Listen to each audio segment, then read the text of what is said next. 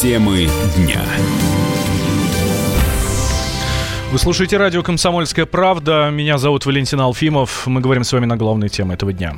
11 декабря 1994 года президент Борис Ельцин подписал указ о введении федеральных войск в Чечню. Так началась Первая Чеченская. С нами на связи военный обозреватель «Комсомольской правды» Виктор Баранец. Виктор Николаевич, здравствуйте. Добрый день. Виктор Николаевич, вы там были лично, и сейчас говорят, что война началась э, с ошибок, война в Чечне, вот эта первая чеченская. Можно ли так говорить? И если да, то с каких ошибок? О чем речь?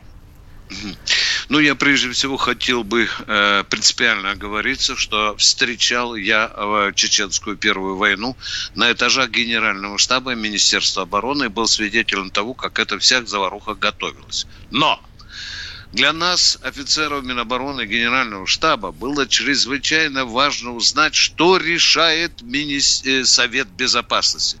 Там был генеральный разговор Ельцина со всеми силовиками. И что парадоксально, прошли годы, они все теперь себя пяткой в грудь бьют и говорят, что они не хотели этой войны. Но, дорогие друзья, как позже стало известно, это совещание Совета Безопасности не протоколировались. Мудрые люди были перед историей, чтобы потом, когда начали потомки листать эти документы, чтобы потом не было претензий. Да, я повторяю, мне она очень интересно смотреть сегодня в глаза людям, э, которые подбивали Ельцина к тому, что он быстрее нажал бы на Грачева. Так вот, я вам хочу сказать, мы с нетерпением затаив дыхание Минобороны в Генштабе, ждали, когда Горачев приедет в Совета Безопасности. Был первый совет, второй совет, третье заседание совета. И мы не уходили, пока министр не придет, не доложит, что там произошло. Мы с трепетом ждали его решения. Так вот, вам скажу, последнее решение, когда принималось о вводе войск, Грачев попросил у Ельцина еще раз повидаться с Дудаевым. Грачеву хватило больше мозгов для того, чтобы еще раз попытаться все-таки какими-то переговорными способами поговорить с Дудаевым и избежать войны. Эта возможность была предоставлена Грач, э, Грачеву. Павел Сергеевич поехал, с Джахаром Дудаевым встречался. Ну что, э, Дудаев сказал, меня уже народ не поймет. Ситуация заведена такое до того, что меня может народ собственный и казнить. Виктор Николаевич, Итак, а что да, означает, да. что ситуация доведена до такого? Что предшествовало вводу войск? Из-за чего уже, все это дело началось? А, да, о, это длинная история. Ну, во-первых, давайте грубо сразу говорить. Чечня хотелось вырваться из поводков, конечно, э, Российской Федерации. Она захотела собственного суверенитета. Этому всячески способствовал Запад. Все просто, извините, как плетеные лапоть. Стали подзуживать Чечню определенные силы, стали разговоры ходить о Джамате, но, тем не менее, когда вот эти все телодвижения начались о том, чтобы Чечня вырваться из упряжки с российской, Запад усиленнейшим образом помогал, подговаривал оппозицию, оппозиция формировала свои отряды, и да, к тому же все было благостно. 50% оружия, которое было в Чечне в российской армии, мы вынуждены были оставить там, дорогие друзья. А там было 150 тысяч только стволов. Я уже не говорю автоматных. Я не говорю. Вот это предшествовало. И, естественно, вот этот сепаратизм проклятый, он был разнуздан уже настолько, что Москва, Кремль, правительство наше парламент, они не успевали за этими процессами. Вы что, Валентин, этому предшествовали. Ельцин думал, как бы свои задницы попрочнее в Кремле усидеть. Хотя ему люди умные приходили сказали, Борис Николаевич, пригласите Джахара Дудаева в Кремль, поговорите, еще не... Это что, я этого вонючего пастуха буду под золотые купола приглашать? И вот до, до, до того и довели ситуацию, когда политика хреновая, впереди политиков идут танки. Так оно у нас и случилось. Окончание Первой Чеченской называют позором. Почему позором? Ну, во-первых, были подписаны Хасавюрское соглашение. Э, вы знаете, в 96 году в Хасаверте, вы знаете, армия же этому понесла колоссальные потери. Да, она стала более профессиональной, да, она научилась воевать, но тем не менее мы потери понесли достаточно серьезные. Ну и когда Ельцину захотелось все-таки как-то там показать, что он чем-то владеет, был послан туда генерал Лебедь, который подписал вот эти, э, который подписал Хасавюрское соглашение.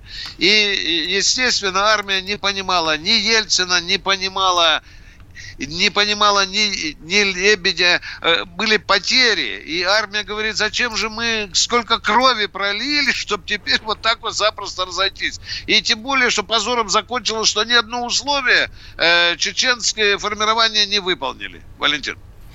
А могло ли все пойти по-другому? Да, могло быть.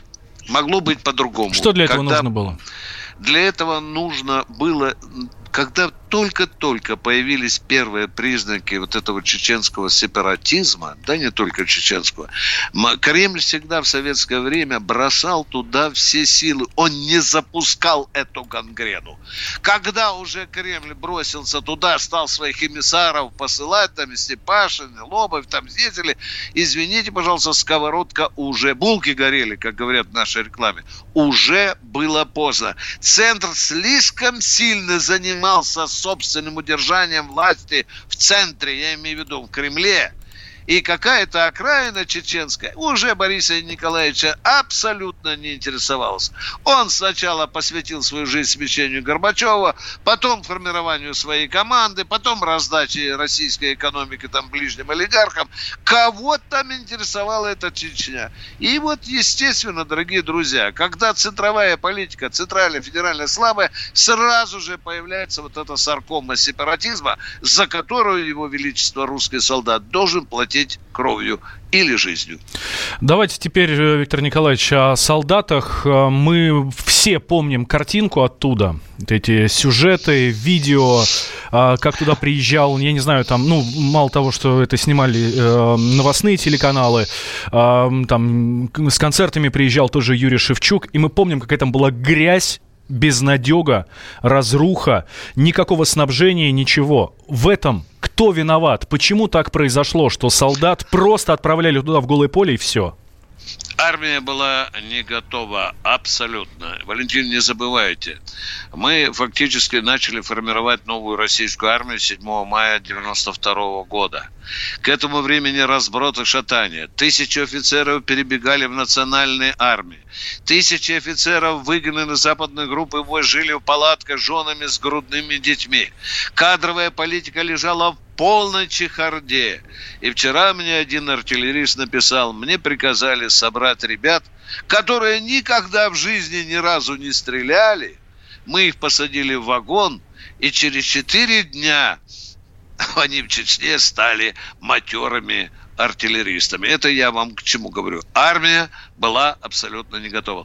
Но, Валентин, я не могу вспомнить ни другого. Да, наша армия была по уши в крови, наша армия была по уши в грязи, да, были там Шевчуки и другие. Но российский солдат во время Первой Чеченской войны получал кинжальные удары в спину от российской же прессы целая кодла средств массовой информации стреляла в спину российскому солдату и офицеру. Более того, появились целое огромное количество статей, которые поддерживали чеченских бандитов. Я буду говорить, не все они, конечно, были там люди, и которые понимали, в какую ситуацию попали, но целый ряд российских центровых специалистов и средств, журналистов и средств массовой информации активнейшим образом лили воду на э, мельницу чеченских сепаратистов. Они даже радовались тем трупам, которые доставляли все время из Моздока, там, Чкаловской и по другим городам и весям России. Более того, были журналисты, которые переписывали там фамилии летчиков и сообщали чеченским сепаратистам, которые даже в Новосибирске доставали семьи наших летчиков. Они работали на э, стороне врага. Да, собственно, эта зараза живучая до сих пор. И последний вопрос. Мы сделали выводы какие-то? О, да. сделали. Для этого нам понадобилась не только первая вторая чеченская война, но вторая, конечно, резким, резким образом отключается. Я уже там более-менее могу пофасаться, что я тоже с армией потопал в грязи и видел.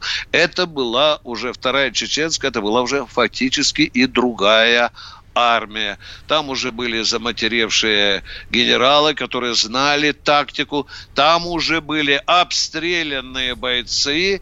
И вот это Карамахи, Чабанмахи, это уже работала серьезная армия. К сожалению, к сожалению, после Второй Чеченской войны мы что-то утратили. И пока нам грузины не пропинесли урок а, 08-08-08, когда уже мы поняли, что плыть дальше некуда и стали чесать репу и думать, что что делать с армией. Вот я думаю, после грузинского урока и в Минобороны, в Генштабе и в Кремле особенно задумали о том, что надо реформировать армию на деле. Не, как говорил Сердюков, делать новый облик, а делать новую суть. И эту новую суть нам удалось во многом сделать сегодня.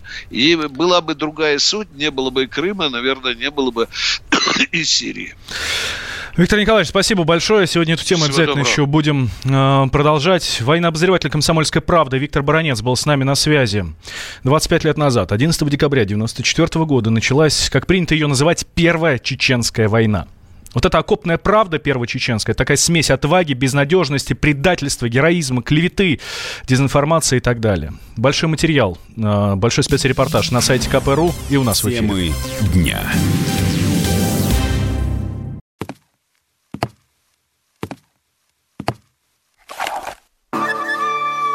Это была тяжелая неделя. Хороший. Ребята, давайте жить дружно. Плохой. Понимаете, не признавали у одного кандидата подпись его родного отца. Злой. А вот что у нас в России, вот что у нас в России. Бред, да? Николай Платошкин подводит итоги недели. Каждую пятницу на радио «Комсомольская правда» в 6 вечера по Москве.